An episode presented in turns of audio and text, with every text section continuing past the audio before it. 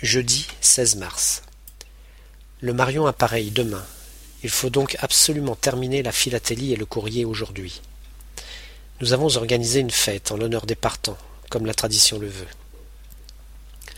Vendredi 17 mars. Toute la base s'est affairée pour les préparatifs du départ. Une ambiance pesante régnait tout au long de la journée, jusqu'au moment où les premiers partants embarquèrent sur la barge qui les ramena au bateau. L'émotion était à son comble lorsqu'elle effectua la dernière rotation. Vers vingt-deux heures, le bateau appareilla et nous sommes descendus jusqu'au bord de la falaise qui surplombe la baie pour suivre les lumières du bateau jusqu'à ce qu'il s'évanouisse dans la nuit noire.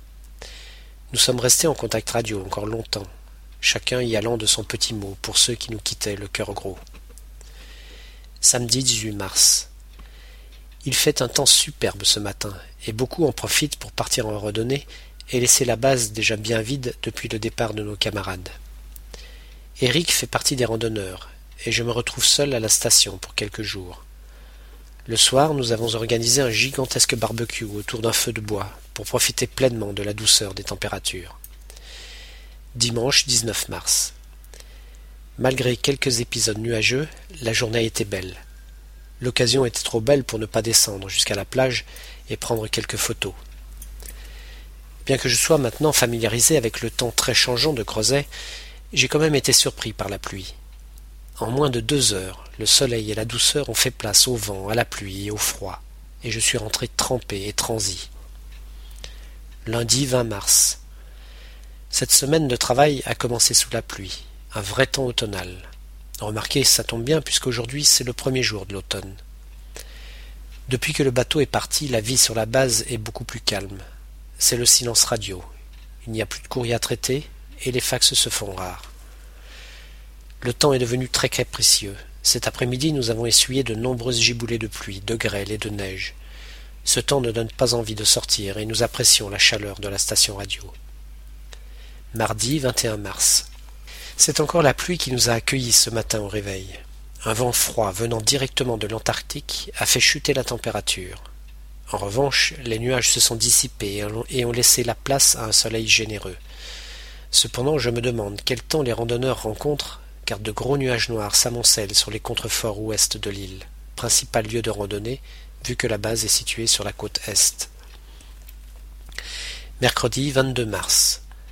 Par cette journée ensoleillée, entre les gens partis en randonnée et ceux qui ont passé leur temps sur la plage, je n'ai pas vu grand monde à la station. À midi, nous n'étions que douze à table, ce qui est assez rare, mais cela va bientôt changer avec le retour des premiers randonneurs. D'autres prendront bientôt le relais, et ce sera d'ailleurs mon tour de partir demain pour cinq jours, pendant lesquels nous ferons le tour complet de l'île. Jeudi 23 mars. Malgré le temps pluvieux, Servan, Cyril et moi, nous lançons sur le chemin de notre première étape, la Pérouse, le coin le plus beau et le plus sauvage selon les dires des anciens.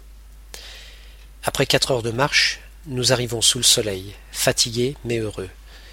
La Pérouse ne faillit pas à ses réputations. C'est réellement un endroit magnifique. Mais c'est surtout le côté sauvage de ce site qui m'impressionne. L'Arbec est le plus exigu de tous ceux disséminés sur l'île. Ils sont au nombre de quatre, mais on ne s'y fera. Ici, pas d'électricité, car pas de groupe électrogène. Seule la radio, pour des raisons de sécurité, utilise le peu de courant que me fournit un minuscule panneau solaire. Une bouteille de gaz alimente un petit réchaud qui nous permet de cuisiner un tant soit peu. Cuisiner est d'ailleurs un bien grand mot, puisqu'on se contente de réchauffer des plats tout prêts que nous avons à disposition dans des conteneurs hermétiques qui les protègent des hôtes indésirables, tels les rats qui pullulent ici.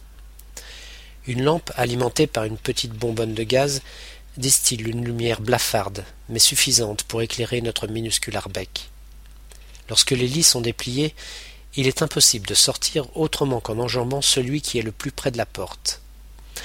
Nous ne nous plaignons pas de ces conditions de vie spartiates, car à notre prochaine destination, nous logerons sous la tente.